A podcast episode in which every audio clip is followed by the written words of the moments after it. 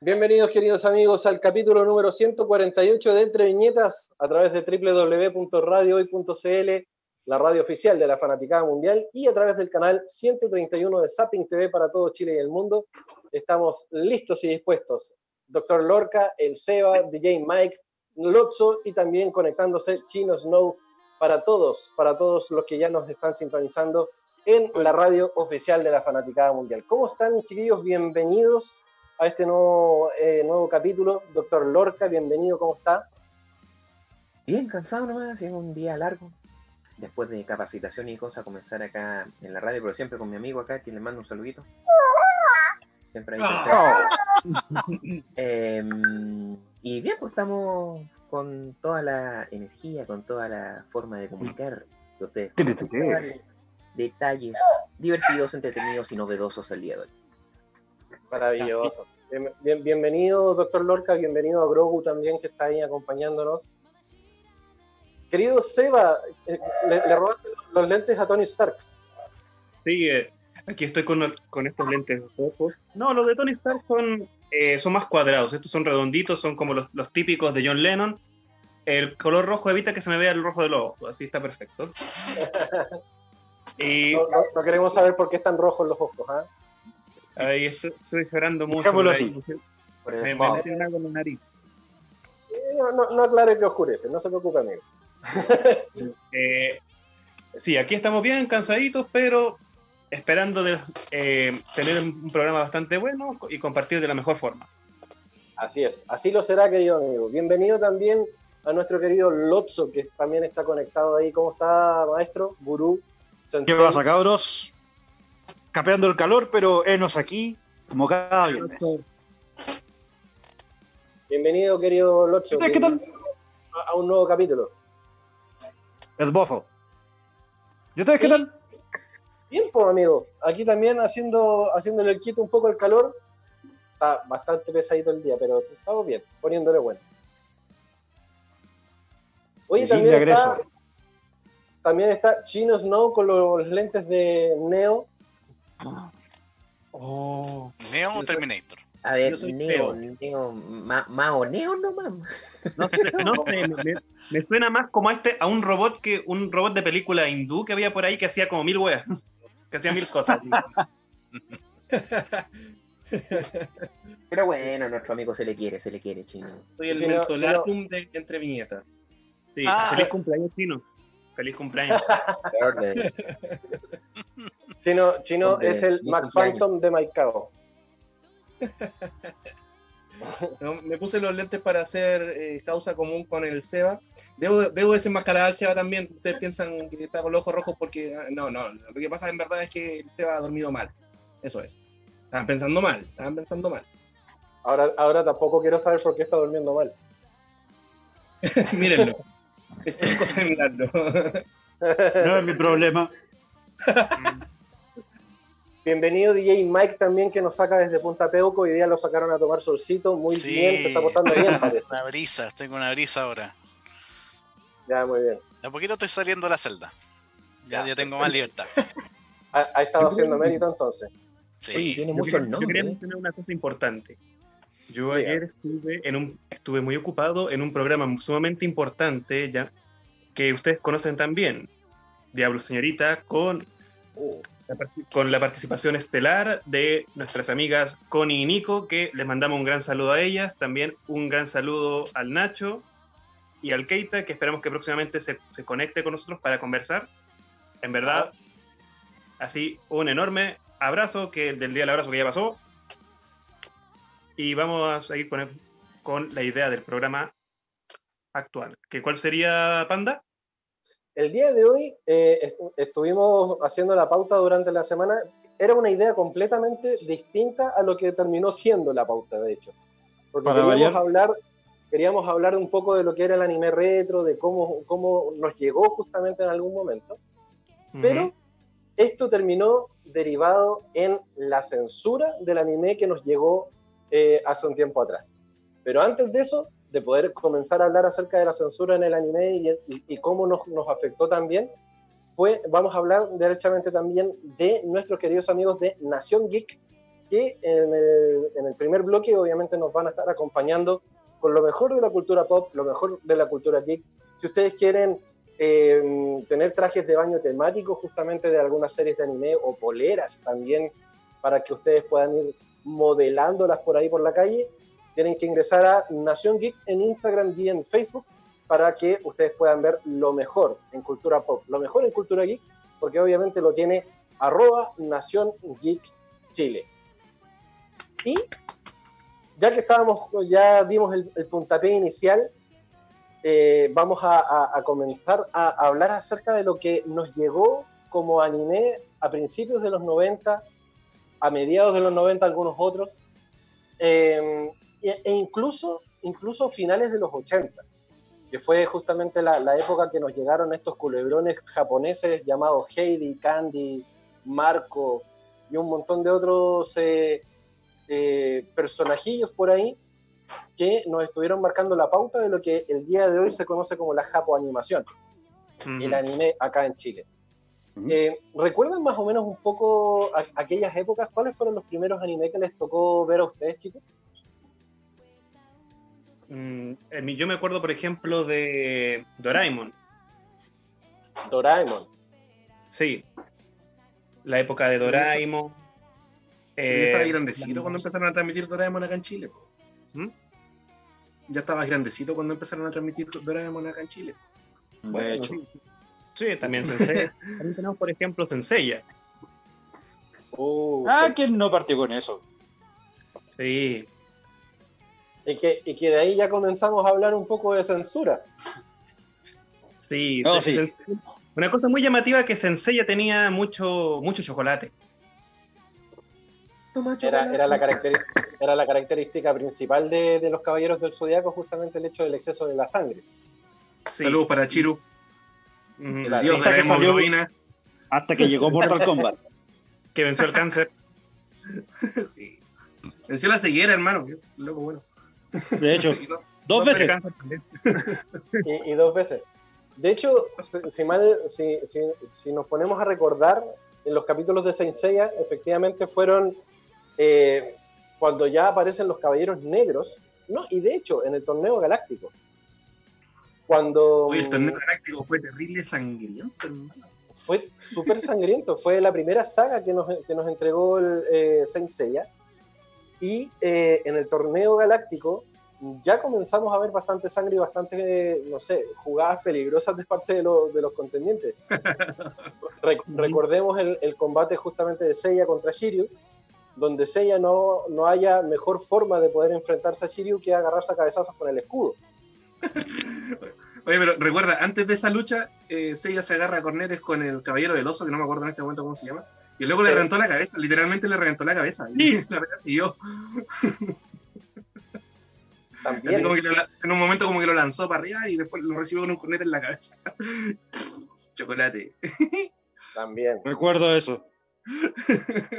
o si no, o, o, o si no los, los, los ataques de, Andrómeda, hermano, cuando se estaba agarrando con, con unicornio.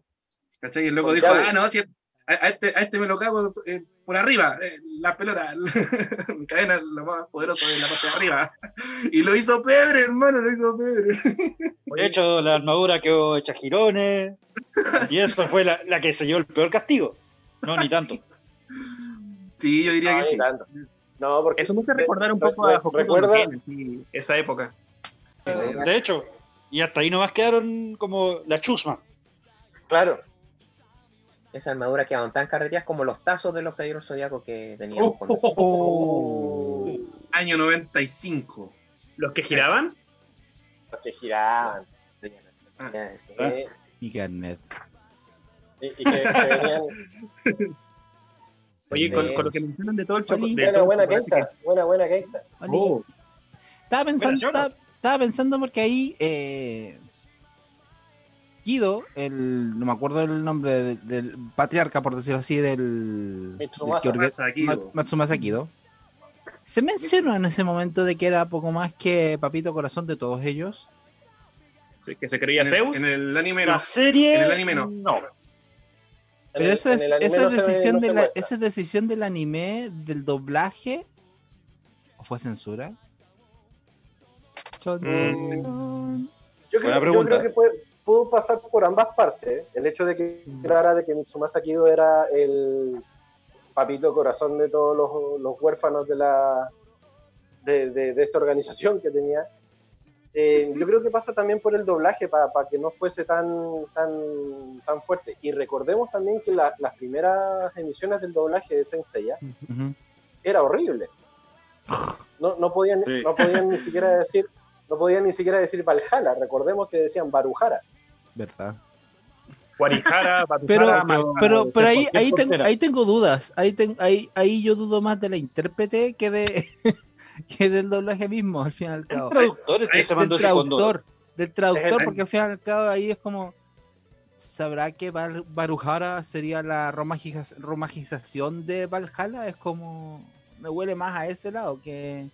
la Gente, hablado por un japonés. gente latina que latino. todavía no cachaba mucho de japonés en ese momento. Sí, y si, pero, y si eh, cachaba algo de japonés era porque, puta, había que haber gente en ese sentido. Pero no gente que, no es como hoy en día que hay gente que quiere saber japonés para leer sus mangas favoritos, por ejemplo. Pero en esa época no existía esa gente, por ejemplo. O creerse el cuento. También, Mm. Claro. también.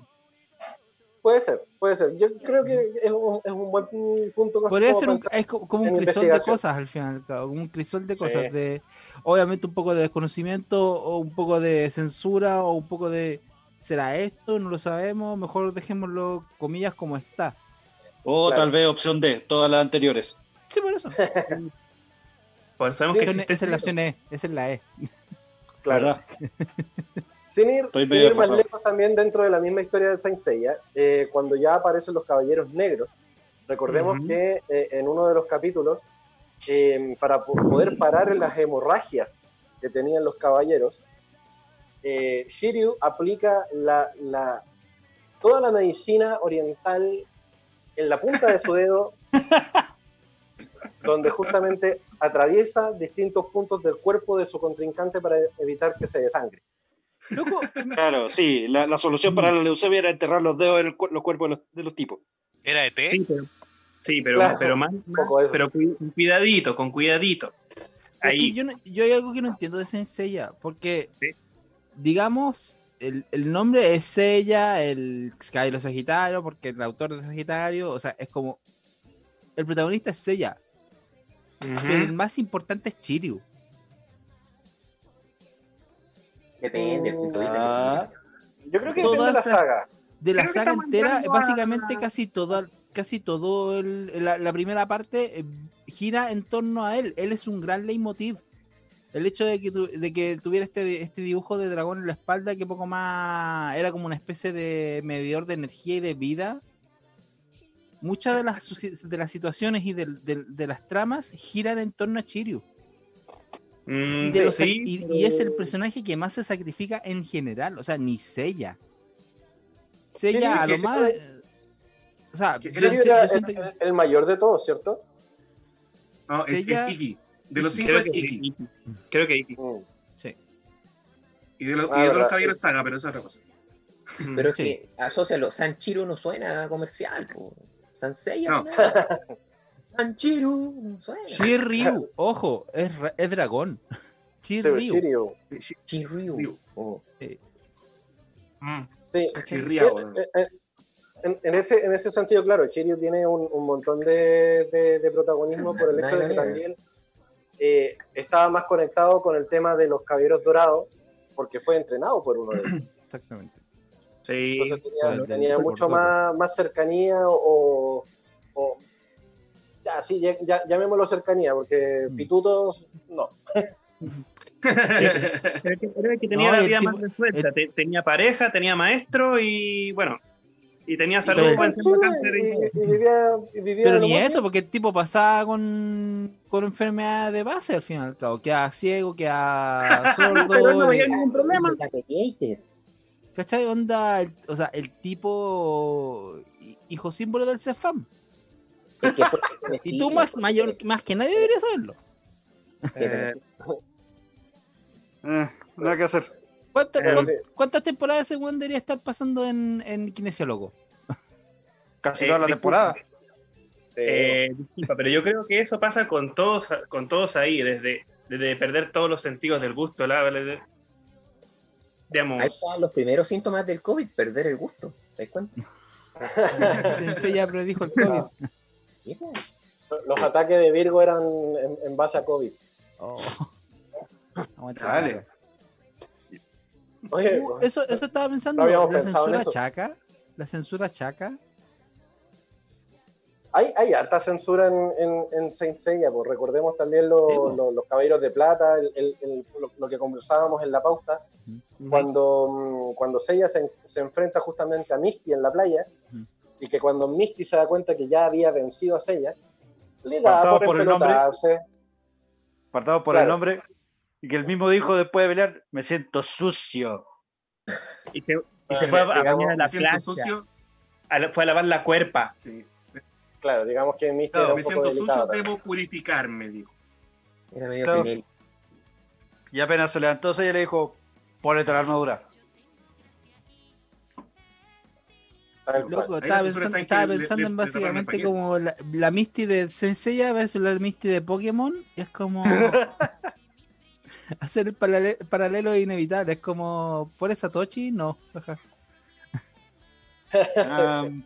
Me- mejor que dej- lo dejemos hasta ahí, pasemos a otro tema. ¿Qué, le- Sí. qué les dijeron, ¿Qué les dijeron a ustedes cuando de repente estaban viendo Saint Seiya y, de- y justo, justo había una escena así llena de chocolate en la pantalla, eh, había mucha, mucha sangre? Y, ¿Qué les decían a ustedes? La Ah, primera, ya, ya que estamos reacción, hablando de la censura. la primera reacción de mi vieja fue... ¿Qué estáis viendo ya esos moros que se... A ver, a ver, ¿qué tanto le veí? Al día siguiente, ya pues Nico, apúrate, termina la tarea para que vayamos a ver, a ver tus monos. Ah, ella estaba sentada antes que yo terminase. La dura. ¿sí? Bueno, a, a mí me llegaron varios tirones de oreja. Debo, debo reconocer, me llegaron va- varios tirones de oreja porque decía, ay, pero es que esos monos tan sangrientos y me cambiaban la tele, por lo Te Me creo. cambiaban la tele. Con Sailor Moon me hicieron esa. Empezaba con la transformación de la transformación y empezaba por el poder del prisma lunar. Ah, Nico, no, no podéis ver eso. Oh, sí. Pero, pero se está Siento tu dolor. cambiando. Ah, Están ca- con mayor razón, pues. Uh. Saludan a Nicole. Siento tu dolor. Siento tu dolor, Lotso. También me pasó varias veces. Entraba mi mamá a la pieza y justo. ¡Para el poder del prisma lunar! Y no. No, apaga esa, ¿Qué estoy esa, esa tontera. ¿Qué estáis viendo? ¡Porno! yo- ¡Cámbialo! ¿Sí? El típico meme, cuan- cuando estoy viendo cosas con mi papá, pasa tal cosa. Cuando veo cosas con mi papá, con mi mamá, Es Eh, como pasa American Pie. Sí. Como American Bien, duro, Supitoki. Uh, bueno, si, si, si nos vamos para ese lado, pucha que hubo esa otra historia. Ahí hubo, hubo Pero- harto show. Hubo American Pie es por la tarta, ¿cierto? Ah. De- dentro, dentro de estas películas, recordemos que Ninja Scroll lo dieron en Chilevisión. ujú, No recuerdo eso. Ninja Scroll te lo dieron en, tele- en televisión, te lo dieron en Chilevisión y te lo dieron a las 10 de la noche. Mira, Sí, el y privilegio aquí de los era- santiaguinos. Y Akira también te lo dieron en la, en la noche. Como Ese la sí gran película de la Japo Animación. Hoy sí, la bullaron caleta. Sí. No tanto como cuando anunciaron con bombo y platillo Evangelion. Y Canal Sí. 13 se metió. Uh, Y ahí quedó la caga. Bueno, también, también recordemos que recordemos que. Ranma, que Ranma te lo daban a las 5 de la tarde. Y habían capítulos que te duraban 7 minutos. sí, y yo me acuerdo, habían episodios como ya, episodio de la Sí. playa, episodio de, los baños termales, episodio de- del baño público porque se echó a perder el baño de la casa. Y por supuesto la misma existencia de Maestro Japosai dentro de la historia. Mira, la, la primera, la primera gran censura, la primera gran, la primera gran censura que tuvo Ranma fue en el capítulo 1, en el capítulo 1, cuando Ranma, o sea, cuando, sí, cuando Ranma está tomando una- un baño de tina y se transforma en hombre, y Akane entra pensando que estaba Ranma chica, llega y se mete al baño y se encuentra con pelota. toda la humanidad de Ranma al aire. Tal cual. esa fue la primera gran censura que tuvo Ranma. Y que, y que de ahí los locos dijeron, chuta, tenemos Ahora, que filtrar". ojo, la primera, la primerísima vez que lanzaron Ranma completo, no había censura. No, pues la tiraron, no. La tiraron. Ah, Japo Animación, listo, tirémosla. Con I. Antes de, esa antes- antes de las 22. Sí. Seco. No, De él- hecho, no, creo que era no creo que era con I, yo creo, yo que era con la, con la R. Debería haber ido con la R, pero iba con de I. colegio, como a las 6, A ver, creo, entonces una con la. I azul. Iba con la I azul. Oh, Puede ser. la otra vez estaba, estaba así Y como siete. rememorando ese, ese spot de con, con el snow, slow motion y plastilina de, de las guías. Oh, sí. So- somos la sí de la programación infantil. Amigo, tu, tu Oh. carnet acaba de llegar a. Yo me acuerdo de eso. Timbuktu se, no, se fue a Bombay a- con el banano El de de Bombay de Pancho, ¿qué tal? Garfield. Sí. Sí, con, el banano de, me acuerdo. con el banano de. Bombay y el diamante Glock, Glockman. Mira, pi- piensa en lo siguiente. Nuestro carnet en estos momentos está orbitando de tal manera que en algún momento cuando choque contra algo lo va a dejar paralítico. O probablemente justifique la muerte de, de algún magnicidio. Sí. Probablemente quiz- quizá, quizá golpee contra algún asteroide que vaya en colisión directa con la Tierra. Puede ser, no sabemos. También. ¿Quién Y, sabe? y- y con nuestra Oye. ñoñeza y con nuestras caídas de carnet estamos salvando el mundo. Agradezcanlo. Sí. Me gusta pensar en eso. Oye, otro anime que igualmente es como, es como de la época en sí sería DNA al cuadrado. Uh, DNA al cuadrado. De hecho, también lo dieron en algún momento en Chilevisión. Hablando de censura. Hablando de censura. Con censura. Oh, y me acuerdo de una Se cosa, cayó había un-. De mi bolsa se cayó de Me- la censura. me acordé de un anime que en verdad esa wea es súper censurable que era Golden Boy. Si acaso alguno de ustedes lo vio. Oh, De hecho, me suena. sí. Sí, me suena. sí, sí, sí, Era lo- muy lo- mala. Los, los London Boys. Una vez igual. Los Golden Boy. Ya que El, el estamos, otro que también, ya que el estamos otro en que los 90, recibió- hablemos de Pokémon. El otro que, el otro que recibió harta censura también fue Mikami. Oh, sí. Sí, ahí, te- ahí tenemos Sí. que ver mucho de, de cómo es el, el humor japonés, de, o cuáles son como los límites en la interacción de, lo- de los personajes masculinos y los femeninos. O por ejemplo, cómo, cómo de repente es ese, ese juego. Porque en Mikami también se repetía en algunas ocasiones como que eh, jugaban a que se aprovechaban de la situación de alguna forma, como que había un personaje como viejo verde y un personaje femenino que de repente se aprovechaba un poco de esa circunstancia. Ni tan viejo. También. Mm. Pero es que Yo- ahí, digamos, porque, ahí espérate, tenemos per- que. Perdón, Dale, Amanda, es que hay, hay- hay dos personajes más o menos libidinosos, entre comillas, que vendrían siendo Tadao Yokoshima y Yakuchin. Yakuchin era el doctor. No, es el Doctor Caos. No, el, No, Yakuchin era el vendedor de, las de la tienda de El viejo chico. Un, un viejo Oh. chico de lentecitos. El otro Sí. era el Doctor Caos que tenía este androide María. Que dicho sea de paso, su voz es la, del, la voz del Roche actual. Eh, dato freak. Ujú. Miguel, Nice. Miguel- Miguel Ángel San Román. Y como que a nivel de, de personaje pervertido eran ellos dos y sería al fin y al cabo. Es que, ¿pa' qué más? Tienes, tienes Oye. constantemente a Tadao Yokoshima que vive al lado de Mikami, que vive así como Por eso. "Ay, la voy a la voy a espiar en el baño y después le saca la cresta, así golpea, golpea la nariz directamente De hecho, le costaba más de un diente cada vez que hacía eso. y le bajaba el, y le bajaba el, el sueldo por hora de los dólares, por no sé, pues le decía Sí. ya tu sueldo eran dos dólares por hora, ahora es un dólar, No, un dólar el- cuarenta y cinco. No, el sueldo. Claro, Sí, pues sí. Era con muchas comillas. Entre los descuentos, puta, de hecho, estoy seguro de que si allá hay algo parecido a la AFP, de más que se lo cobra, pero en realidad se lo retiene.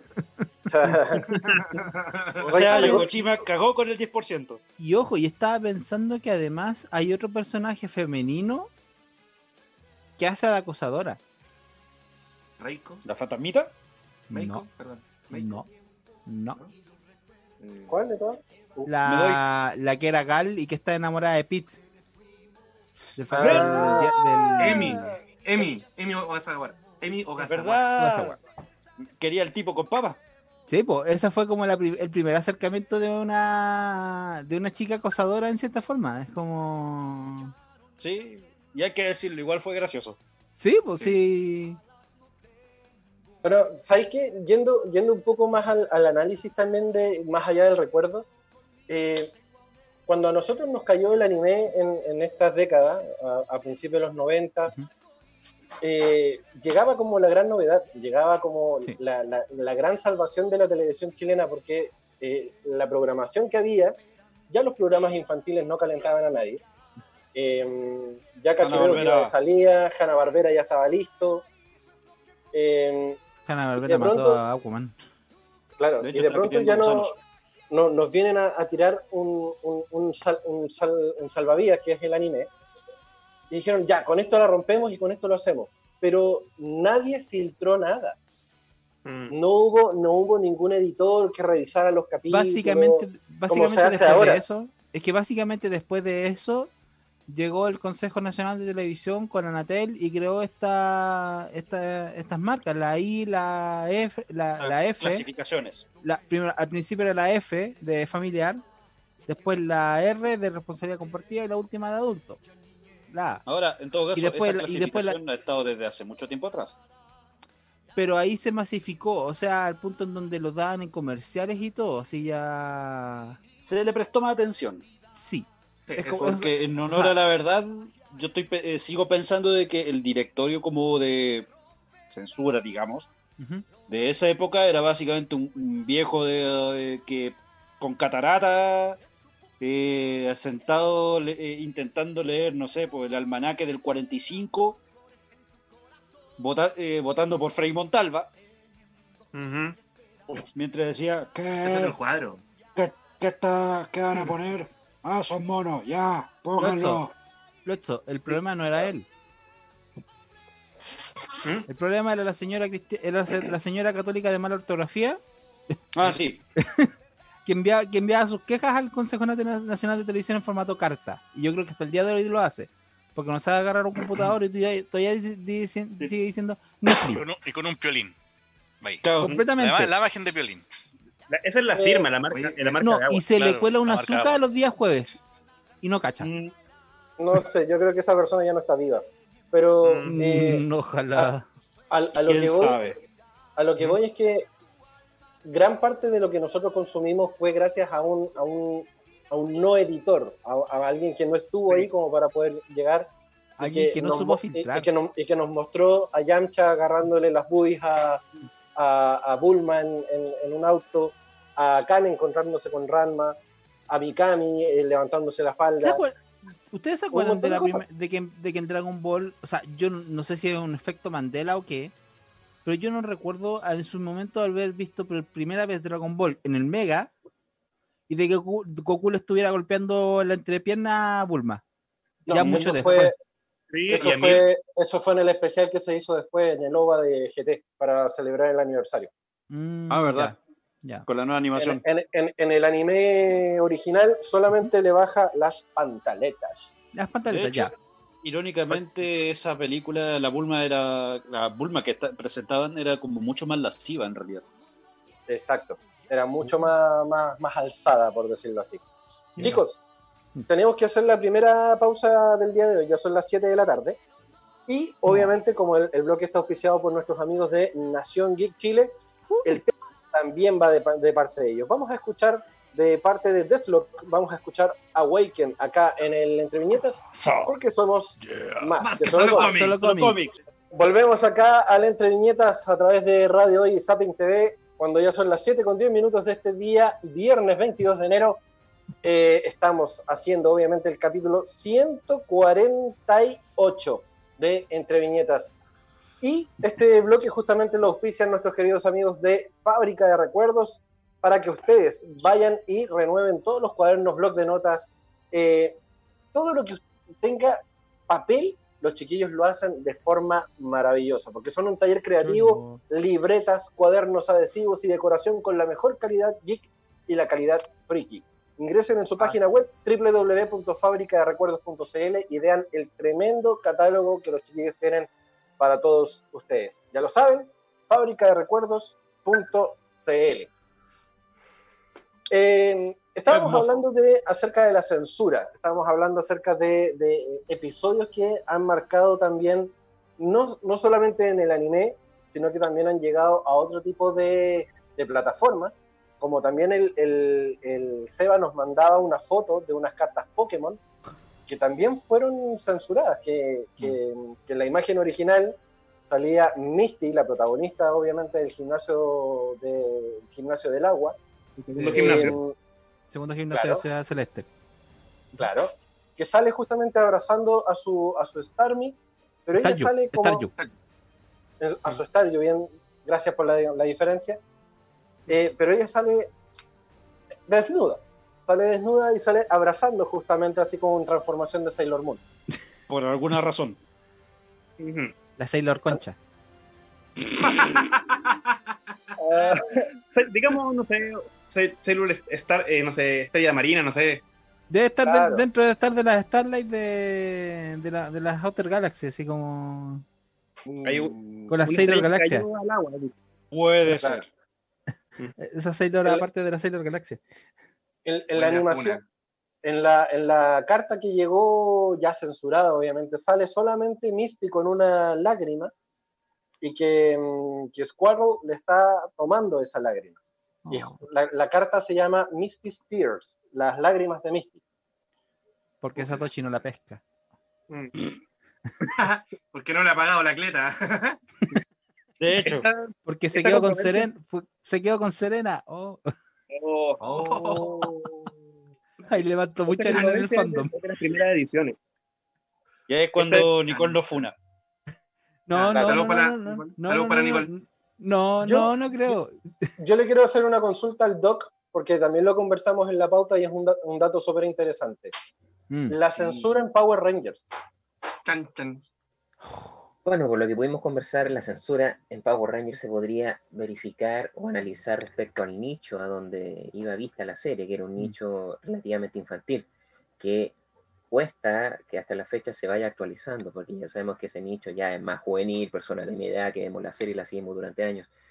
Y lo que comentábamos de que hay muchas partes, de que, por ejemplo, las partes románticas de la serie se terminan con un abrazo, con un apretón de manos, donde un beso estaría escrito perfecto para terminar el, el, evento como tal, o alguna escena entre los protagonistas.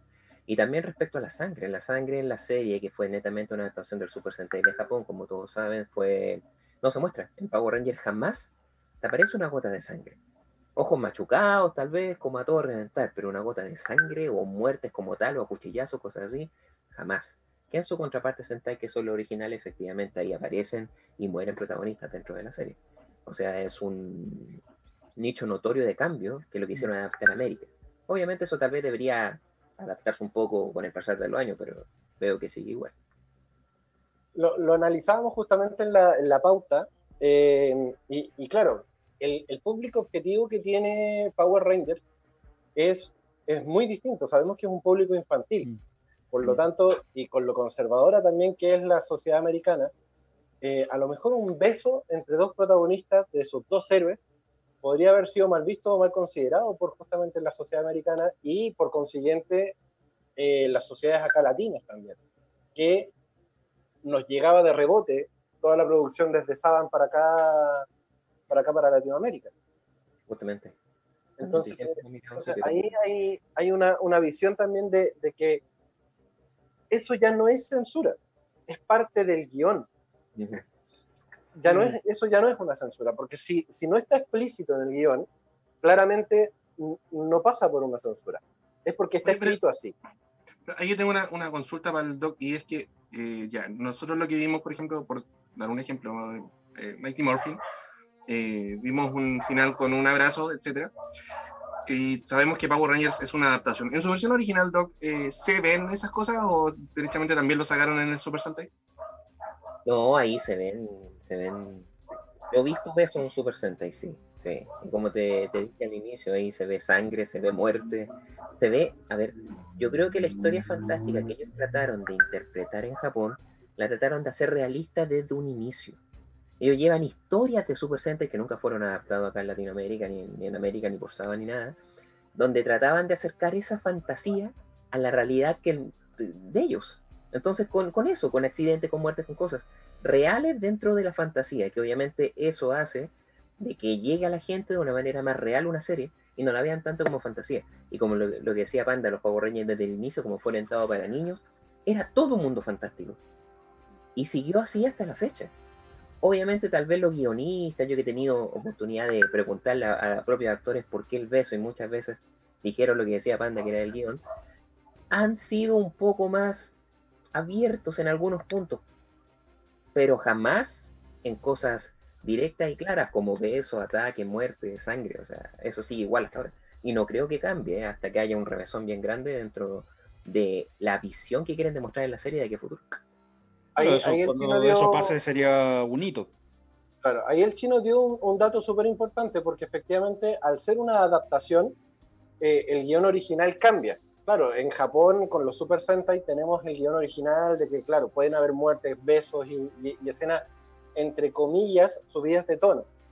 Em, pero para la versión americana, que las- la sociedad es mucho más conservadora, el guion se adapta. Pero no hay una censura, es una adaptación. Ahora, si efectivamente ese guion llegaba tal cual y los actores hacen la escena tal cual la original en Japón y la adaptación americana te la corta, eso sí es una censura. Mm, Pero si se mira desde el punto de vista de que tal vez eh, cuando la trajo Saban habló con los guionistas y él dio la orden de que sacaran eso, entre, entre paréntesis podría decir como que él lo censuró antes de que se escribiera la adaptación. Ah, el filtro ahí. Él fue como el gran filtro. Y podría- podríamos decir igual, que negoció. podríamos decir igual, Doc, eh, que lo que le pasó a Billy fue una censura. Buena pregunta, y yo creo que sí. Hmm. ¿A quién? A A Billy. A Billy. Oh. Yo creo que sí. Es una censura, se podría tomar ahora directamente como censura, porque como sabemos, él fue sacado de la serie Claro. Que demostró que era homosexual. Y tuvo mucho bullying y todo el cuento. Y eso Claro, obviamente todo un tema. fue bien visto en esa época, o, o tal vez no era tan, tan, tan conocido, o sea, tan, tan abierto el conocimiento de esas situaciones de, de elecciones de vida de la gente. Y claro, sí, es un ejemplo. Yo, yo lo consideraría censura. ¿Cuándo, Ese- ¿cuándo fue que Billy sale de, de la serie? ¿Fue a mediados de los 90, a principios de los 2000? No, a mediados de los 90, porque salió en Power Rangers Zeo, que fue Ya. la ver, un 3 Turbo, no, Zeo y Turbo. Fue la cuarta temporada, fueron tres de Mighty Morphin, Zeo y después viene Turbo. O sea, O sea, tres de Mighty Morphin incluyendo Alien Ranger, ¿o no? no, po. después de Zeo viene Alien Ranger. ¿Ya? No, pues al revés, pues. No, no, ¿Estás no, seguro? espérate, espérate. No, pues sí. No, tenéis razón, tenéis razón. Alien Ranger está antes de Zeo, Sí. sí, sí, sí, sí, después de Turbo. sí, sí, sí. Es más, es más, Billy se fue con una de Aquitar. Sí, po. Sí. Muy, muy heterosexual todo. sí, obvio. Todo muy Sí, heteronormado. Recordemos igual que la, la- la- la sociedad de los 90, tanto como para la americana como para, para la, la latinoamericana, eh, era súper conservadora. O sea, el, el hecho de, de- de que uno de sus héroes saliera del closet abiertamente y, y reconociera su homosexualidad, era, era un temazo en- en- a mediados de los 90. Mm. Ahora quizás no es tanto porque, claro, tenemos el, el- el conocimiento y la apertura mental, algunos, como para poder decir, perfecto, el tipo es homosexual o la, o la chica es homosexual, y da lo ¿Qué mismo. tanto? ¿Qué tanto? Y da lo mismo, porque interpreta un papel, no es que el personaje se Mm. convierta justamente también en, en homosexual al momento de, de aparecer en la serie. Eh, Mm. Ahora, si, si, pasando también al mundo del cómic, si los personajes que ahora están apareciendo homosexuales en el cómic ah, tienen una adaptación en televisión que sean homosexuales, también estaría el grito en el cielo. Mm, Sí, porque a ver, creo que personajes homosexuales en los X-Men estaría el hombre de hielo. Pero hace poco. Sí. Ya. No, por ahí, por ejemplo, años. el- el- uno de los hijos de Wanda. Eh, sí, Wicca, Sí. Fue que como tal. sí. ¿Y cuál es el que se casó también? Y, y con la venia de Linterna Portman, verde. Eh, Era un linterna no, verde. Linterna No, verde. pero creo que uno de, los muta- Fue- uno de los mutantes se casó. Sí, Northstar. Northstar. Estrella del Mm. Norte. Sí, sí. Que de hecho fue uno de los primeros personajes escritos en cómics abiertamente gay. Sí. Y de hecho también fue como la primera boda gay. Bien. Están se nos fue censurando el- oso. Nos están censurando. Están censurando. Están censurando el Lotso. Ver ejemplo vivo de la estimado. Oh, qué terrible. Oh, qué terrible. Nos También fue está, por ejemplo, Lotso. el personaje de Batwoman. Sí, Es un personaje abiertamente homosexual. sí, bueno, en este caso lesbiana. La echaron de la milicia por eso. Pero en ese El- sentido el- sería DC. ¿Y DC tiene- qué, qué otro personaje decían? ¿Hay un linterna verde? Sí, Bueno, Alan eh, Scott, primer linterna verde. Ya. Alan Scott, eh, termina no. casado, de hecho. Sí. Sí, él lo sacaron del closet en realidad. Desde hace bastante tiempo existía el rumor y después pasó a ser como pseudo confirmado de que la Mujer Maravilla es bisexual. Ella misma ha hecho los guiños. Cuando le preguntan. Oh. Todas, todas Sí. en, en- todas en Demisira tienen algo ahí. Sí, la- Pero- Y, y la de mujeres, ¿tú qué creí? Es que yo no, yo no siento que, que haya ahí un, un tema de orientación sexual. Yo creo que es un- un- un- una cuestión como más de pensar o de, o de sentir. El tema es como, es como lo- lo- los griegos en algún momento, o los romanos, también era, tenían conductas homosexuales, pero eran heteros, ¿cachai? Pero era porque, claro, ellos tenían un pensamiento así como de, de amar al cuerpo, amar al cuerpo y a la mente de la, de la persona, más allá de su orientación sexual, ¿cachai? Acuérdate, Pancho, Hay en las una- clases de la profe Claudia. O sea, Por supuesto, ellos, un, un ellos- abrazo, ellos- profe Claudia. ellos creían, ellos creían que el amor era solamente entre hombres. Acuérdate de eso. Sí. Exacto. De hecho, el amor como más ensalzado y romántico era entre hombres. De Recordando era- No, la censura de.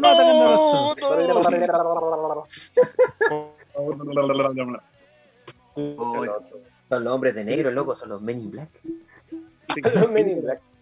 Pero también, por ejemplo, las adaptaciones de cómics a la pantalla, como por ejemplo en los en Spider-Man de los 90, dentro también de lo que hablamos en la- anteriormente, De el hecho. hecho de, de que en estas series, creo que Spider-Man era, una- era una de las bases, de que para omitir cosas como la violencia de las armas de fuego, todo se transformaba en láser, Rayo láser. en Rayo rayo láser. o ataques indirectos, así nunca, por ejemplo, algo como un, un combo, una patada así, sino que eran puros hecho- rayos láser, bombas de humo, redes para movilizar y sería. De hecho, Lotso nos hacía el guiño justamente el, el martes en la pauta de que Spider-Man en la serie de los 90 jamás lo viste pegar un cornete. No. Jamás lo, lo viste golpear, ¿cachai? Solamente lanzar webs, eh, maniatar, pero no, no, no lo viste no lo viste de esa forma así como rudo peleando combo a combo, ¿cachai? Como lo hacen en las películas actualmente. En la serie de X-Men pasó lo mismo. Claro. Todo, todo era, era ataque de rayos láser, ocupando los poderes de los locos para ensalzar también y- la magia que y lo, tenían y lo complicado que es con Wolverine, por ejemplo. Wolverine es básicamente un, un despedazador nomás. Es como.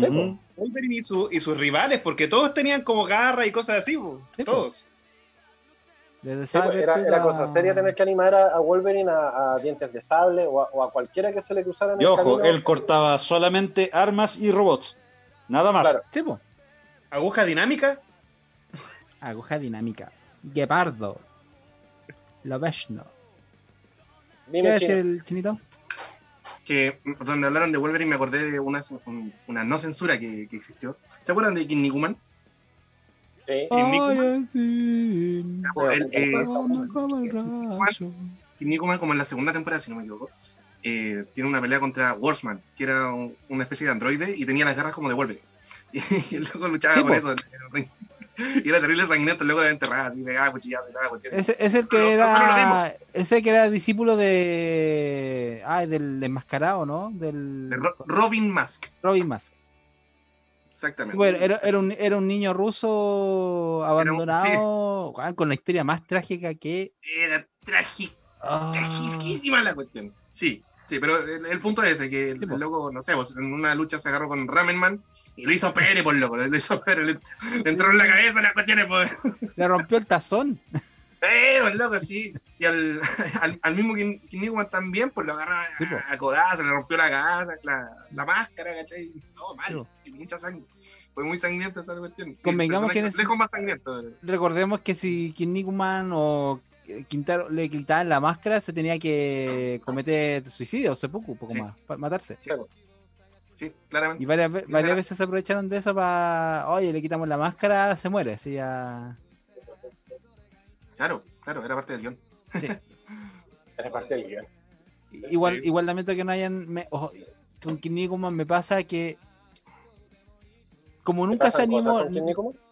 Nunca, ¿Mm? nunca se animó la, la, la, la recuperación de las partes de mito. Y después Oh. salió Kid Músculo. Esa, ese animó, spoiler de mi chica de saber de que el, el que era como un toro, como un minotauro, después se volvía bueno y era como, ¿qué? Claro, ¿qué pasó en medio? Ahora, la, serie, la serie existe, lo que pasa es que no se dobló completamente para, para Por eso. Creo que pasó eso. Claro. Y, y fue el doblaje chileno, sí, el, Sí, el, el comentarista de, de la lucha libre era Alejandro Trejo. sí, sí, sí, verdad. ¡Esposa! Era el, era el compadre Moncho. No, pues no, pues. Casi. No, pues era, era el policía de Estana de Arrestado, el que está enamorado de la Miyuki, Sí, sí, sí, sí, lo recuerdo. Eh, Nakajima. Nakajima. Hoy estaba pensando en la censura en los videojuegos, aprovechando que, aprovechando que nos quedan cuatro, min- cuatro minutos para la pausa. Hágale, mijo. Sí, yo, la, en la pauta cachonda le estaba, mencionando de, por ejemplo, el Legend of Zelda, el Ocarina of Time, considerado por muchos años el mejor videojuego de la historia, Game of the Year de esas épocas. Y el Zelda, esa Ocarina, sufrió dos grandes censuras, digámosle tres, entre comillas. La primera fue la de la Gerudo, que su bandera original o su símbolo original era una luna con dos estrellas, o con una estrella muy parecida a la bandera turca, todo muy, muy, todo muy musulmán, al fin y al cabo. Y se tuvo que cambiar por una especie como de rostro con, una- con unos dos círculos, dos circunferencias como si fuera una máscara. No es un mal cambio, pero sigue siendo censura. Y en el otro caso, ahí sí es censura, porque está el tema del Templo del Fuego, donde se oye como en un fondo, en un eco, cánticos eh, musulmanes. Y le llovieron las críticas a Nintendo por eso mismo. ¿Cuál fue la defensa de Nintendo? De que en realidad lo que habían hecho era tomar una, una biblioteca de música liberada sin copyright. Y justo estaba estos comillas cánticos similares a los musulmanes. Claro. Y el otro caso es la sangre de Ganondorf. Cuando Link llega a la torre, se enfrenta contra Ganondorf, le pega los espadazos, él bota sangre roja en los primeros cartuchos. Posteriormente es sangre verde y hasta el día de hoy. Mm. Ir más, sin ir más lejos, también los Mortal Kombat. Los Mortal la- Kombat en algún momento también eran súper sangrientos. Los Mortal Kombat, los Salió de siguen siéndolo, digamos. Siguen siéndolo, de hecho, pero en, Sí, en- po. en los inicios era un juego para todos. No era, no estaban las categorías como, como ahora están, que hay juegos O de sea, para mayores de Pero 18 ahí no era porque era por la marca, o sea, creo que el Sega censuraba más que Nintendo.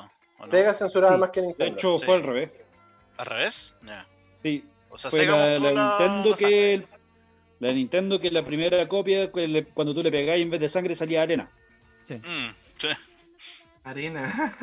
O sea, Bueno, lo, de, parecía la- arena. lo de las categorías SRB, por ejemplo, que están, o sea, más o menos surgieron PGI. como dentro de esa época, que están hasta el día de hoy vigentes. O sea, yo no entiendo por qué la legislación chilena le pone una, una etiqueta gigante a los videojuegos, siendo que ya tienen una, una calificación y podrían haberse valido de esa, pero bueno, de otro costal. Y las otras censuras van, o sea, hay una censura más o menos importante, un personaje que se llama Poison, que es de Fatal Fury, creo que era. Sí. Que Final este Fight. Final Fight. Final que este Fight, personaje, person- personaje mujer, digámosle que se presentó como una personaje mujer, pero que en realidad es una transexual, es una chimail. Mm, ahí quiero hacer hincapié en algo. Porque de hecho cuando presentaron el juego a America, a los gringos no les gustó el hecho de que un hombre le pegara a una mujer. Sea cual sea la, la instancia. Así que dijeron, oye, pero le está pegando a una mujer. Y el pro- los productores japoneses le dijeron, eh, mientras se miran, no, eh, no es una mujer, es un hombre. Ah, ya, entonces todo bien. Mm. Pero háganlo menos femenina. Há- Háganlo piola. Claro. Chicos, tenemos, tenemos que hacer la segunda pausa del día de hoy y obviamente también vamos a hacerle la comunicación a los amigos de japonistas también, que van a venir a hablar acerca también de la censura acá en el Entre Viñetas. Para eso vamos a ir a la segunda pausa comercial y vamos a escuchar uno de los openings de Ranma, una de las series que también estamos hablando y que fue censurada acá en Chile. Vamos con el opening Don't Stop It acá en el Entre Viñetas, porque somos más. Más que solo cómic. Más que solo cómics. Volvemos al último bloque ya del Entre Viñetas a través de www.radiohoy.cl y a través del canal 131 de Zapping TV para todo Chile y el mundo. Y ya nos comienzan a acompañar nuestros queridos amigos de japonistas. Viva, Ya está Elisa, la Javi y nuestro doctor, nuestro profesor, Paulo Delgado. Paulo Senkai, bienvenidos japonistas acá al Entre Viñetas. Hola, Hola a todos. Hola a todos. Segundo episodio de este 2021. Como siempre, muchas gracias por la invitación a los chicos entre viñetas. Y eh, bueno, aprovecho de saludar a las chicas. po. Hola Meli, hola Javi, ¿cómo están? Bien, bien, Bien, gracias. bien, gracias. Oye, not- Qué bueno noto aquí. noto súper incómoda la Amelia. Hoy sí, pobrecita. Todos Lo está pasando mal Meli. con ese sol, se está insolando. Sí, pobrecita, Demasiado. pobrecita. Qué mal. Qué, qué mal estudio estás, Meli. Espero que puedas pensar bien ahí. bueno, pero hoy día estaba escuchando en el blog anterior, es un tema muy, muy interesante y polémico el que estaban hablando, por el tema de la, de la censura. Eh, sí, Japón también ha sido producto, ha sido, o sea, producto, ha sido eh, víctima de la censura, especialmente de Occidente, por la incomprensión especialmente de lo que es su cultura, lo que es su escritura, idioma, religiosidad a lo largo de todos estos años. Y yo estaba escuchando ahí a ustedes también, ya tocaron algunos temas eh, bien polémicos. Por ejemplo, el caso de Pokémon, una serie muy trajinada en Estados Unidos, muy cambiada, los diálogos, imágenes, eh, contexto, etcétera. Hablaron de los Super Sentai también que han tenido su proceso de occi- occidentalización. Eh, para Los que Caballeros del. ¿Cómo? Uy, Dragon Ball también. También. Dragon Ball. Dragon Ball también. también. Si los casos sobran, pero antes de empezar a analizar estos casos, creo que mejor un poquito de contextualización. Eh, pues sí, Japón siempre, no, no siempre, fue un momento que fue más, más eh, el, el- el tema de la, la censura. Pero- porque los, los, los 70 y 80, los animes que llegaban acá, la- a Latinoamérica, no eran tan recortados como lo fueron después los 80 y 90. No, no, no recuerdo un anime que haya sido tan recortado. Sí hubo adaptaciones, eso sí, para que se entendiera el contexto, pero tan recortados como lo fueron en los 90, no. Eh, y esto es un tema que a partir de la década del 90 y el 2000 recuerdo que ahí fue bien fuerte este tema. Y eso lo sé por lo, bueno, sin querer ser muy autorreferente, pero esto lo sé por la, la- el, el Sal de Shenlong, que me proporcionó mucha información de, de la censura en el anime. Em, Una eh, cosa lleva a la otra. 90 ¿Ah? ¿Qué, Nico? Que una cosa lleva a la otra, dice Nico. Ah, sí, sí, sí, sí. sí. Eh, a mediados de los 90, eh, yo recuerdo muy bien, ¿se acuerdan que en el ex Canal 2 después, después fue comprado por este canal Vida Visión, que era un canal perteneciente a las iglesias evangélicas? Ujú. Y ahí por primera vez, eh, por señal abierta, empiezo a escuchar un ataque hacia el anime y a estos productos culturales, en que se hablaba de que eran productos satánicos, en que todos los símbolos, los kanji que estaban eran invocaciones diabólicas, que los nombres realmente que se estaban utilizando eran nombres de casi sacados del Necronomicon o de libros diabólicos, y que los niños no debían consumir esto porque pervertían a la juventud. Entonces ahí, claro, muchos de nuestros padres, quizás de nuestros familiares, vieron eso y espantados, porque cómo podían transmitir este tipo de series, por ejemplo, hay las cartas Pokémon también, que ustedes también la hablaron y que también tienen sus polémicas. ¿Cómo este tipo Los de series podían ser traídas al país y transmitían a nivel latinoamericano y ser difundidas así de esa manera? Entonces una incomprensión, que no es, no es nueva en todo caso, esto de eh, las culturas asiáticas. Eh, sabemos que pesa mucho el etnocentrismo, el occidentalismo, y a Oriente siempre la, se la mira bajo una mirada bastante orientalista eh, y menospreciada.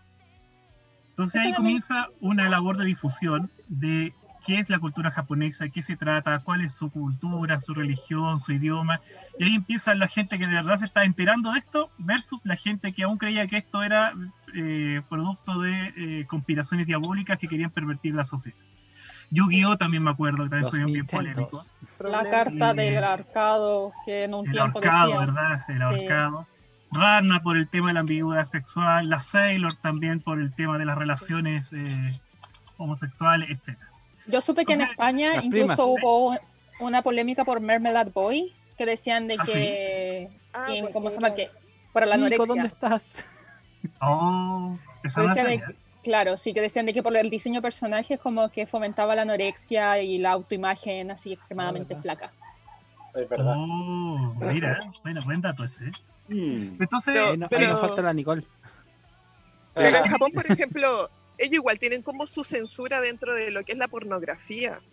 Sí. ah, mira, eso mismo, Meli, él responde la pregunta que nos hicieron aquí los chicos en la pausa y qué bueno que me acordaste esa pregunta. Aquí los chicos entre viñetas nos dijeron si, o sea, sabemos que Occidente censura mucho los productos culturales de Japón, pero al revés, ¿pasa? ¿Hay censura en Japón a los productos culturales? Y ahí nos puede explicar Meli. La- en la pornografía ellos sí tienen bastante, eh, como históricamente tienen bastante censura. Esto, por ejemplo, se puede ver desde el tiempo del shogunato, que el shogunato censuró esto, eh, este tipo de anime como inicial que estábamos hablando de estas estampas del chunga, donde se mostraban teniendo sexo, claro, donde los japoneses se mostraban teniendo sexo. Y en Japón en sí siempre el sexo es un tema tabú Mm, o hablando hace mucho tiempo. Eh, bueno, se censuraron y muchas veces estas estampas se hacían de forma clandestina y se vendían de forma clandestina y eso lo podemos ver hasta el día de hoy. Es parte de su, de su legislación eh, el no mostrar imágenes que sean sexuales o que tengan algún tipo de contenido que sea indecente. Así sale respectivamente en su política, que sea indecente. Claro, hay ciertas partes del cuerpo que no pueden mostrar porque pueden mostrar todo Claro, excepto claro. esa parte. sí, Claro, el Pero- vello público, por ejemplo, es súper censurado en todo.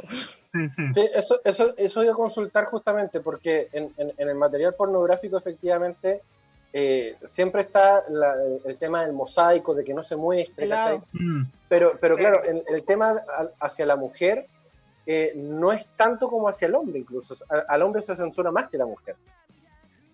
Sí, eso es verdad. Eh, recuerdo que una vez leí que decían de que, por ejemplo, el, el vello público incitaba mucho más por el hecho de que escondía. Es como un- una lógica que quizás nosotros por nuestra cultura no la entendemos tanto, pero han habido juicios con respecto también al tipo de pornografía que se produce en Japón. De hecho, estoy recordando uno que también fue de un manga. Mm. Y de hecho hasta quisieron llevar a corte al, al autor, porque él mostraba también explícitamente todo, toda la anatomía de la Oh. mujer y lo, lo hicieron pagar una multa, eso fue como en el 2000. Sí, pero ahí el tema de la censura, en ese caso, Javi, del tema del manga, ¿quién es el encargado de censurar? ¿El autor o la editorial?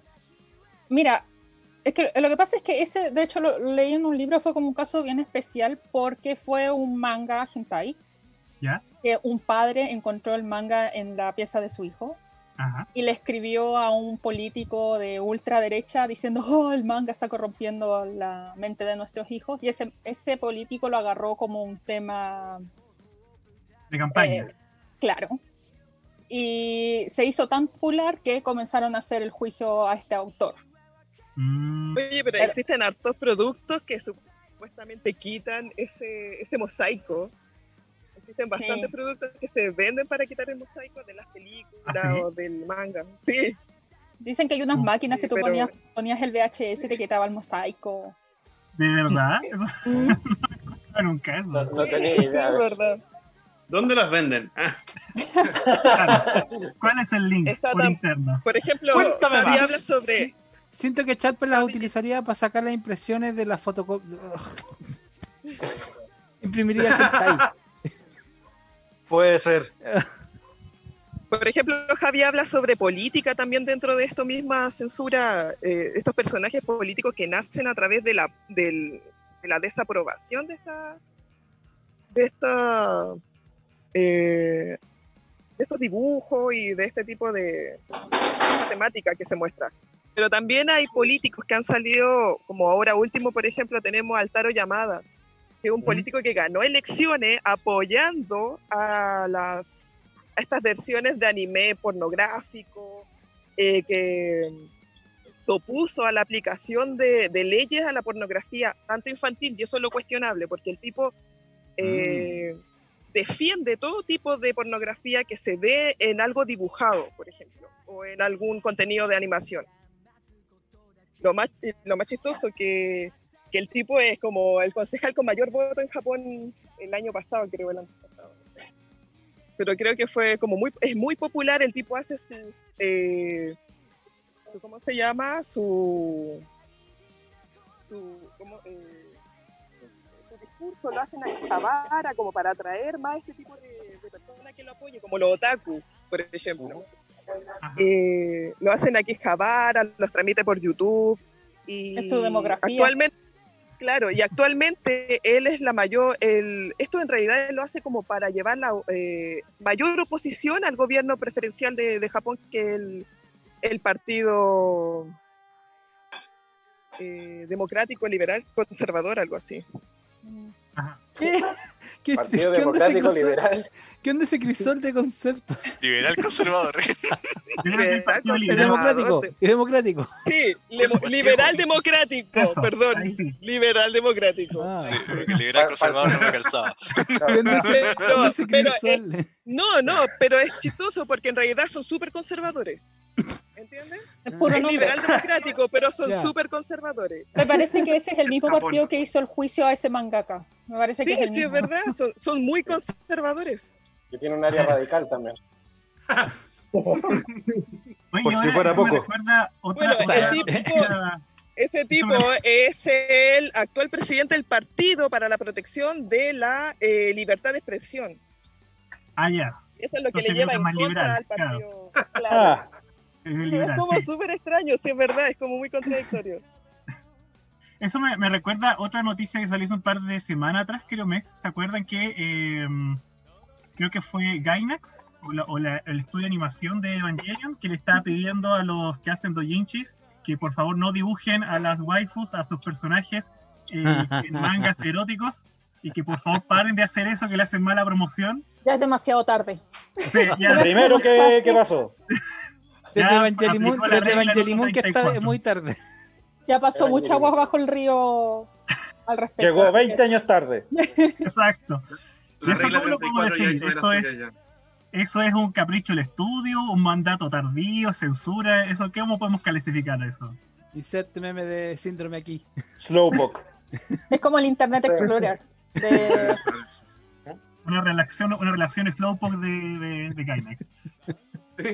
Sí, Ahora, no. igual, por ejemplo, hay doujinshis de Evangelion que a veces han cerrado mejor la historia que el mismo Gainax. Y sí tiene, hay, hay versiones que son sobre 18 años y una versión que es una versión de la pura historia.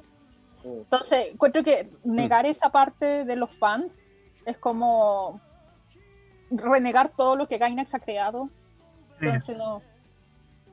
Ay, no. me acordé, otro tema polémico, Javi, para ti. También esta semana, o la semana pasada, salió, parece que si en Japón está sal- no sé si en Japón, si en Japón parece que comenzó, pues salió Occidente. Esta campaña están pidiendo en internet algunos fans muy, eh, eh, muy meticulosos eh, con la secuela de Inuyasha, que están espantados con la relación de Rin y de Seishumaru. Yo estoy Que quieren espantada que por la censuren, la corten. ¿Qué hacemos con eso, Javi? Mira, yo Que creo Bueno, que yo- Rin- Es que, bueno, ya esa serie no me gusta porque encuentro de que es como el Shippuden de Inuyasha y no era ni necesario. Ah, me cayó bien ella. Justo estaba pensando, justo estaba pensando que el chino encontró su símil de odio de Inuyasha. El Dragon Ball GT de Inuyasha. Ah, yo amaba Inuyasha cuando era Oh. pendeja, era lo más cringe de Inuyasha que, que existía. Mm. Y cuando me dijeron que iba a salir la, la serie, dije, ah, ya, bacán, qué sé yo, pero siento de que, no sé si la tía Rumiko se está quedando sin plata o ya no le importan los derechos, pero la verdad creo que la serie es peor antes de la relación de entre Rin y, y Sí. pero en realidad eso tampoco es tan así chocante en el sentido de que ya habían cosas que indicaban que iba a ir para allá. Ah, Mm. Entonces que la gente ahora está diciendo como, ay, no, esto, El. Inu- El final de Inuyasha te, el, el final de Inuyasha te indica que van a quedar juntos y al final y al cabo re- Sí. ¿Qué, qué, qué bestia odia, que odia a los- dice odiar a los humanos le regala un kimono? Claro, y habían CD ¿Qué- qué dramas fecha? que, aunque los CD dramas no son canon, entre comillas, pero como que siempre estuvo tirando hacia ese lado. Aparte que la tía Rumiko igual como que no le importa mucho eso de las diferencias de edades. sí. No, para nada. Sí. Entonces, Claro. Otro Jujutsu tampoco. el, el shock, así como, oh, Rin es la... Spoiler, Rin es la mamá de... Es como, ¿en serio? Pretends to be ¿Te shocked. sorprende? Sí. No, pero eso es como un debate. eh, dentro de las redes es un debate, porque está lo que apoya la serie y lo que están en contra de esta cosa. Pero el hecho, el que lo apoya tiene como ese argumento de que es por el contexto histórico. El contexto histórico de las niñas que antiguamente se casaban Yo jóvenes, la veo con ese tipo de sentido. cosas. En cambio, lo que está en contra es porque sí hay como. Claro, claro, pero lo que están La, en contra es que la simetría de poder, no- un tipo que tiene como mil años pero que se ve como veinteañero, si, si, todo eso está mal. Oye, Ahora, Ahí- sí, ¿Mm? sí, no no sé, verdad. ustedes recuerdan- no sé si ustedes recuerdan un, un anime llamado Usagi Drop. ¡Oh! Eso mismo quería. Es que me acordé directamente con ese. Con, con- lo que pasó con Seishomaru, me acordé directamente con ese anime. Ese Pero anime sabe- básicamente- El problema es que, eh, como estaba diciendo, en en Inuyasha como que se estaba dando esa idea, pero en Usagi Drop, la primera mitad del manga es como el un hombre soltero tratando de cumplir la función de un papá, etcétera, y de repente fue como ¡boom! Time skip, y ahora veo a mi hija de manera diferente, entonces esa parte fue como chocante. Ay, Sí, Cuco. vale. Sí, y- y Oye, pero Disney, Disney tampoco se aleja tanto con las princesas. Yo no, no sé qué tanto el debate entre ciertos Sire- animes y Disney igual ¿La presenta Sirenita? algo así. Claro, se va a los 16 años, sin el permiso del papá. En Enredados, Eh, la mayoría de las eh, princesas también. También. en Enredados Rapunzel tenía 18 recién cumplidos y Flynn Rider, Flynn Rider tenía 26. más o sea, igual había como una diferencia. Sí, pero ahí por lo menos ahí uno podría decir she's legal. Te- técnicamente, en ese caso, si, si lo estamos aplicando al mismo concepto, no sé. Es que, si- el, es que también no sé el- qué, el- qué edad el tiene. el- el problema se da cuando es, no, es- no es legal y como que va a camino, como el mal concepto que dijo el Nico de checa fecha. Pero en, este- en el caso de Rapunzel ya era una, comillas, una persona legalmente adulta, con responsabilidades, tal cuestión, que podía, sí, podía enamorarse de una persona con, una- con un age gap de 7 años, en este caso como, no, 8 años. Comillas, puede ser más normalizado. Sigue siendo una asimetría de poder al fin y al cabo. No tanto porque ella era la, la- la futura reina y es la que... Aparte, aparte acá en Latinoamérica, Flynn Rider es Chayanne, entonces como que también hay ahí como un poco de... es el meme. Se olvida, se olvida ese gap. Las películas, por ejemplo, películas que dan harta polémica como El Perfecto Asesino también, donde Natalie Portman es una niña y hay como un contexto po. de amor entre Pero mira, igual. hay otra relación que yo encuentro que es mucho peor y que generalmente la gente como que no la pesca mucho en Sakura Card Captor, el profesor. ¡Oh! No, esto a ver, lo, lo hemos hablado. Aquí, lo hemos aquí, hablado te- tantas aquí, sí, aquí, aquí vamos a hacer un, un- un disclaimer de grupal de decir nosotros censuramos asquerosamente esa relación. O sea, el, el- a- Terada Rica está dentro del- de, la, de la fundación máxima. Máxima. No nos reporten en YouTube, por favor. No nos No, no, reporten no, el no, episodio. no, Nosotros, lo, nosotros lo hemos dicho varias veces. Rica Terada es lo más cringe y asqueroso que hay en Sakura Card. Y Sakura GT se olvidó de eso. Sí. Sakura Mandaron a Rica a otra escuela. Sakura GT lo sacó de cuajo. Es como, oh, no, no existe. ¡Pum! Me, encanta que se, que se comprenda el término de Sakura GT. Es genial. Sí, Sí. todos entendieron que, que el ¿Todos entendieron? Era como literalmente en Sakura, como dice, un mago lo hizo, sí. Acá, pum, lo sacaron. O sea, yo digo, Cloud lo hizo. Cloud lo hizo. a Recaterada. Es que, de hecho, de hecho, literal en Sakura Cloud lo hizo. Sí. Todos Oye, culpables. Dragon Ball Super. Y ojo, En- espérate, en Clam- y, en y hay- Clam, y- loco. y en Clam- y ahí dentro mismo en Sakura también hay otra relación que también la hemos mencionado, que es la de la del papá de Sakura con Nadeshko, También. que ahí es peor aún, creo yo, porque el tipo era profesor de universidad y la otra era su alumna. O sea, es tan, no, es tanto peor, pero al final y al cabo tuvieron una, hi- un- una hija, dos hijos. Entonces, Bueno, Toma, no, sí. También sí. está la, la profesora Mizuki con Ariel versión 10 años.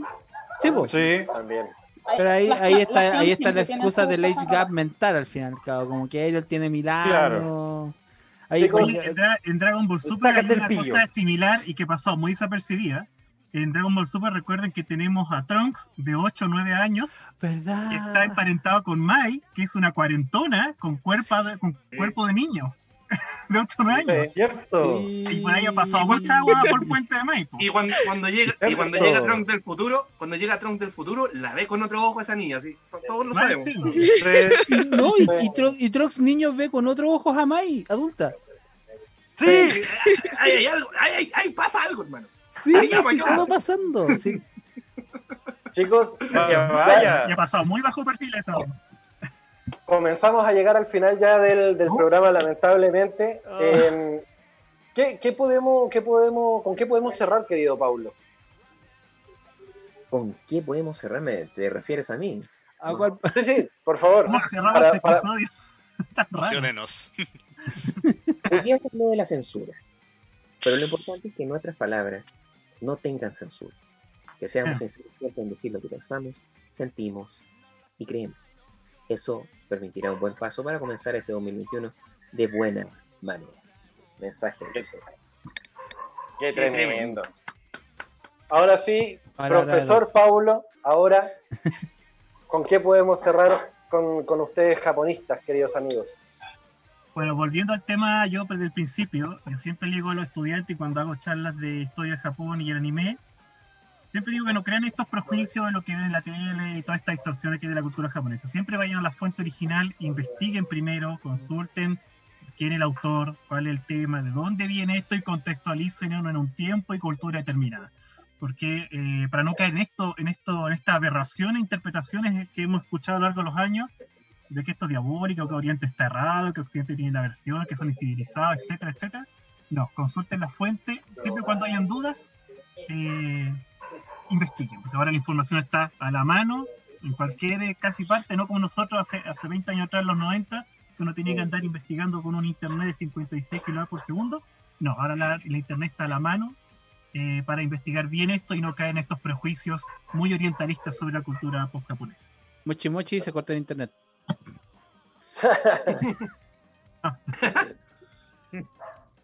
Bueno, querido Horror. Paulo, des- despidámoslo al resto del equipo de japonistas. Entonces, gracias Javi, gracias Meli también por estar el, el día de hoy con nosotros.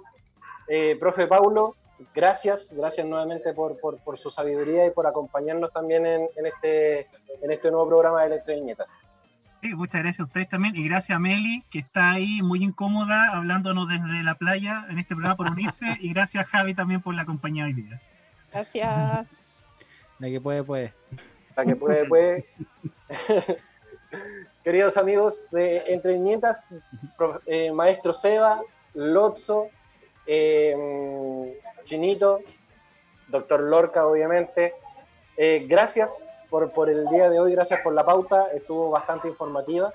Y, creo que no nos van a faltar episodios como para poder seguir hablando de la censura, de los episodios que por ahí están escondidos y que, que tenemos que seguir hablando.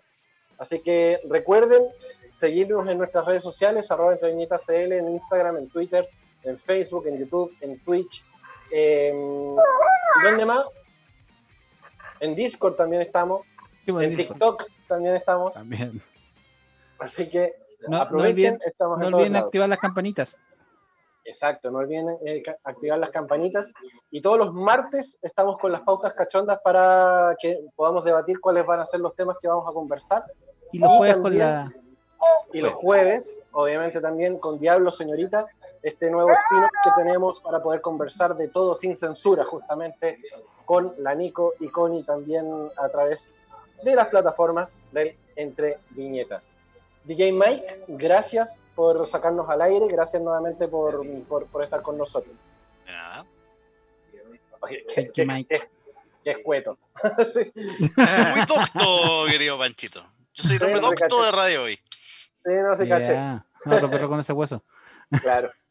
Bueno, queridos amigos, nosotros nos despedimos hasta una nueva emisión, hasta la próxima semana, donde les demos nuevamente la bienvenida a un nuevo capítulo de Entre Viñetas, porque somos Más, Más solo que solo que solo cómics. cómics. Chao, cuídense.